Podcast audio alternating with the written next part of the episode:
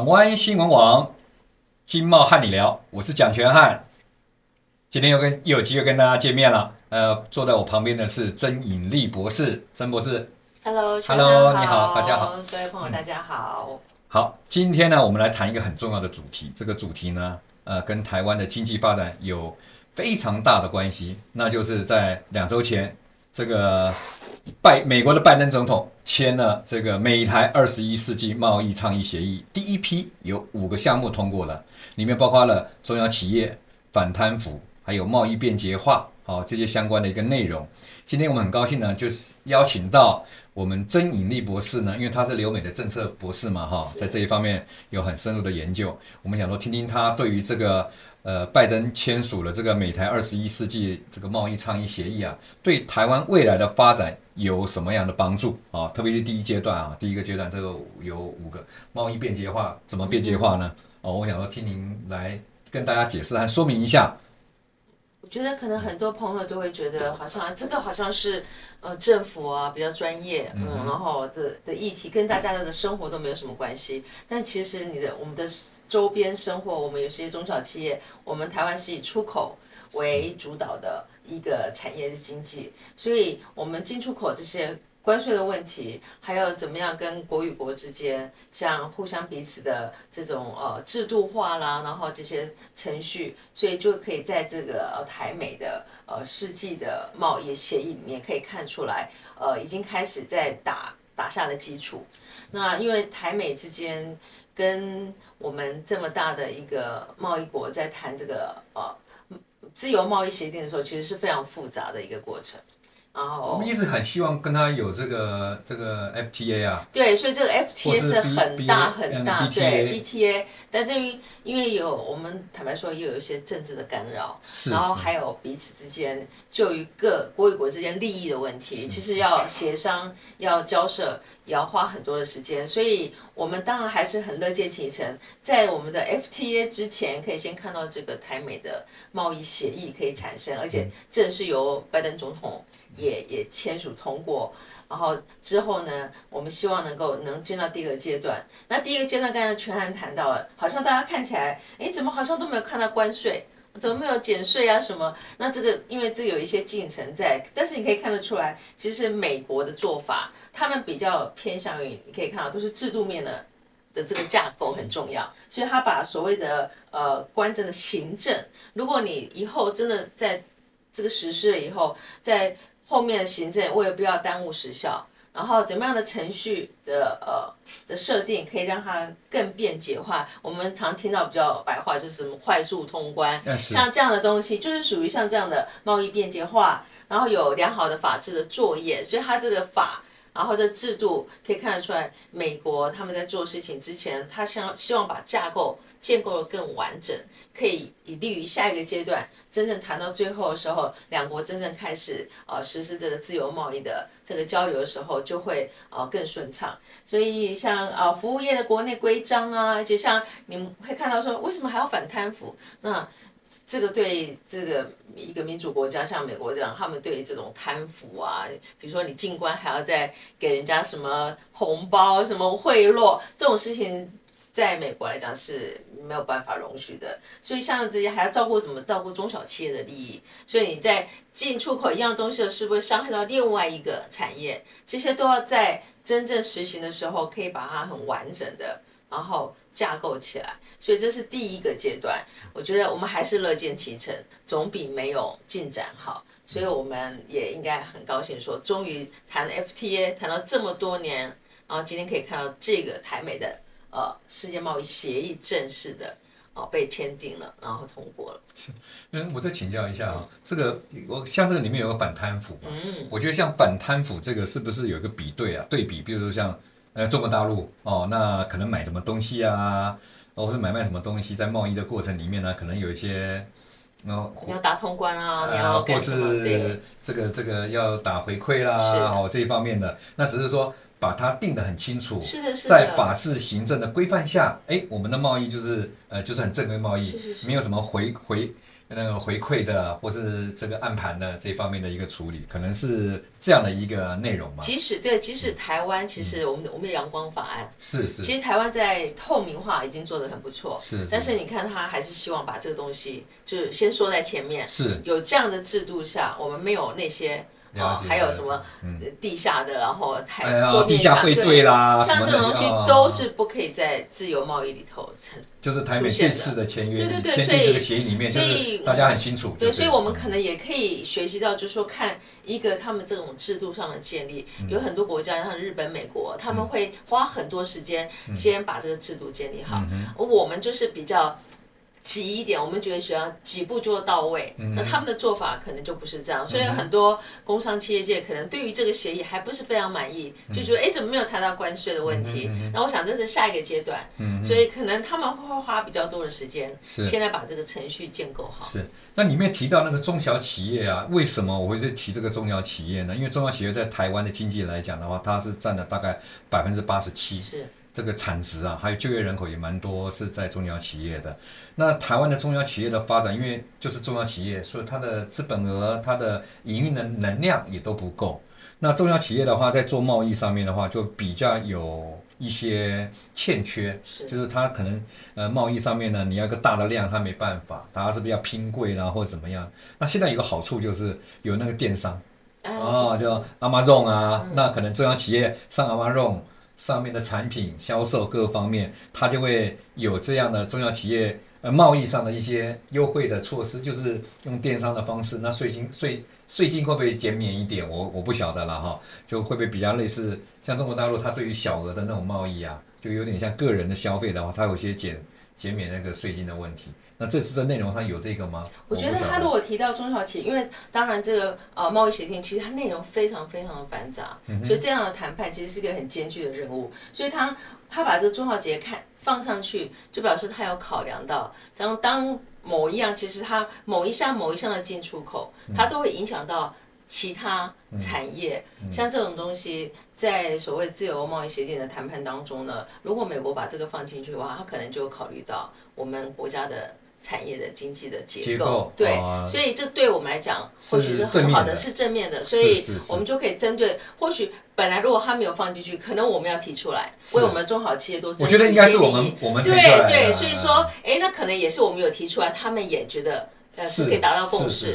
可以为我们的中小企业多考量一些。是，所以我们其实可以从这这个这个现在五项到。里头可以看出里面其实有它有很深奥的意义在，也很正面的意义在。嗯，我再请教一下那个曾博士哈，嗯、就是有关于这个这次的倡议协议里面，我们之前台美之间都是以 TIFA 嘛，哈对 TIFA 为主，那现在会走落到这个二十一世纪的这个贸易倡议协议，它未来的愿景里面，就像您讲的，可能会走到 BTA 或是 FTA，呃，这条路上，但这条路因为牵扯到我们本身台湾。基本上 WTO 里面并不是一个国家嘛，我们是一个一个经济体，经济体就是类似是一个那个关税领域嘛。那您觉得这个中间的障碍有哪些？那我们是有机会克服吗？还是怎么样的一个方式可以让跟美国之间达成另外一种模式，类似像 FTA 或者 BTA 呢？就是我们就是比较可惜的，就是台湾牵扯到被被这个政治哦给规就限制之下，但是至少我们第一中原则。对，至少我们也是 WTO 的成员国，然后我们现在跟美国也进到真的是有透就是公公开，然后有也是国家立法，然后签订通过的，然后能谈到这个呃有个协议的倡议的签订的话，其实这边有一个这样拼图的。这样子的概念，所以我们就可以看到，为了以后能够达到整个国对国的这个自由贸易的协定的签订的话，其实它有很多很多元素，所以就要一块一块慢慢去拼凑它。那大家可以看到，它现在就把一些在架构上基础上的东西先拼起来，然后就一步一步慢慢去做。可能大家会觉得说，哇，怎么要花这么多的时间？但真的就是要花费这么大的时间。两个国家，尤其是美国。那么大的经济体里面，然后大家的经济利益考量，其实每个国家都要站在自己的利益上考量嘛。那怎么样在从中可以我们多要一点，然后我们。多让一点的时候，要怎么样在让步之下能够减少我们的损失？所以这样一进一退，其实这个我们的谈判团队其实是康复的一个非常艰巨的任务。是是，我再请教您一下哈，像我所侧面又去了解到说，这次的这个贸易倡议协议，基本上呢，跟这个我们现在在申请加入这个 TP。呃，CPTPP 也是有关联性的，因为就比较属于高档的一个所谓的贸易协议嘛，哈，区域的贸易协议。那您觉得说我们这个签过了以后，后面还有第二阶段呢？还有五项。那这过的话，对于我七项哦，那我们是不是对于加入这个 CPTPP 的的这个进程呢，速度会加速呢？比较容易一点。其实我们用比较简单的概念来讲，比如说，因为美国不在 CPTPP 啊，对对对，但是它。它、这个、它是有影响力的、啊，对，它在北美区自由贸易区又是相关联的，因为加拿大跟墨西哥都在这里面嘛。就就跟比如说你跟你你有什么样的会员资格，如果你有比较高高档的会员资格的话，可以呃帮助你可以加入另外一个也比较高档的参考性，它有参考性的。那如果我们把像 CPTPP 它要求规格很高，比如说像我们刚才讲的反贪腐，嗯、可能会要求很多法制面。是，中小企业好像那里面也有。对，然后所以说，如果你把这些架构上的制度面的东西先做好。所以以后不要等到，虽然我们的就跟一个指标大国先签好了，那其他的国家的就如果就跟就跟以前我们，如果你能出口到日本去，表示你的品质是相当是相当好的，所以这是一个参考的指标。所以如果我们可以跟美国可以签上这样的协议的话，就其他的国家跟我们签订，或者我们要加入什么样的贸易的协定里头，那就非常有好像有人推荐你那种感觉，就是讲的比较简单是这样的概念。去年那个拜登他有提出来一个叫做印太经济。架构协议嘛，哈，那找了蛮多国家，就是在印度太平洋地区的一些国家来跟他讨论这个架构。当然没有台湾了，哈，因为台湾不在里面。呃，所以呢，它这个架构据了解，好像跟我们这个现在目前台美这二十一世纪贸易倡议协议的内容上，好像。差不多哦。对啊，其实其实贸易协定每个国家每个国家大概都是大同小异。就是走到就美国主导嘛，对，对，然后大致差不多。那就是只是可能针对某一些不同的产业特色，嗯，所以它有不同需求，是是，是就这样。但是在架构上，我想大家都是差不多一样的。如果以美国为主，以美国为主的话，大家就参考它的标准。是是是。那以后我们就是加入到这个 CPTPP 以外以后，这些他有加入这个。呃，这印太经济他们里面的成员，呃，架构协议的这些成员国，我们也可以跟他们有相类似的条件。对，然后到时候以后再交涉就节省很多的时间。是是是，因为我们已经有了这样子的基础了。嗯嗯。所以就未来，所以为什么我们要打通？最重要的任督二脉，是是这个道理。了解了解。那现在您觉得这个贸易倡议协议还有欠缺什么呢？你觉得要补强吗？我们觉得就是比较乐观，就是我们当然持续上就是要要做到美美国就是一个很讲求法治制度的一个国家。嗯。所以，我我们如果在一些我们觉得不重要的，比如说像反贪腐或程序上，他接下来就是要谈一些比较具体内容，像劳动啊、环境啊，甚至数位经济这些，就已经进到国营事业也有。对，就已经进到就是国营事业，就是你。比如说，你不可以用一个国营事业是被被政府在掌控的一个什么什么集权的事业，它也是其实是要一个开放的一个事业的做法。嗯、不过，但是对于这个国营事业第一阶段没过，我觉得我们台湾也是有考量到了。比如说台电，如果今天你完全自由化的话，电费是吓死人的。就像这次欧洲过去一年多来，电费高到离谱到那个影响到很多家庭的生活了。那我觉得，呃，国营事业某些部分还是要受国家的一个保护。当然，双方之间在这未来的这个贸易倡议协议里面呢，是不是还有一些折中是一个考量？对啊，这个就是未来为什么谈判会拖这么久原因，因为我们的我们的制度也不可能一下子改变。是的。也不能因为跟你谈了这个，我就马上就说我的台电全部要全民民营化，那也做不到。是是，是，是。所以在这个中间要给多少时间？还是要我们站照我们自己本身台湾的这个经济利益啊。来讨探讨这个后续的一个发展。那另外还有一个我所了解的，好像呃工业会啦，或是这个什么三三会啊，他们也跟这个政府机构啊，就是国发会或是这个呃经济部有反映，好像那个就是重复课税的问题，就是我在美国课税，我这边回来要课税，那是不是像这个课税的问题？我觉得这个问题可能这个这个问题还比较容易解决，因为你只要就是你有手法。缴税。是这种东西其实。比较举，在美国课税课得很比较重嘛，啊，是啊是啊是啊，那美国也喜也喜欢你，你无论走到世界每个角落，是。你你都要跟美国交税。所以，但这个税的金融问题，我觉得反而还比较容易去交涉。你反而是一个制度面的建立，不是我们一下子一触可成的，那个就要花很多的时间。是的，是的，是的。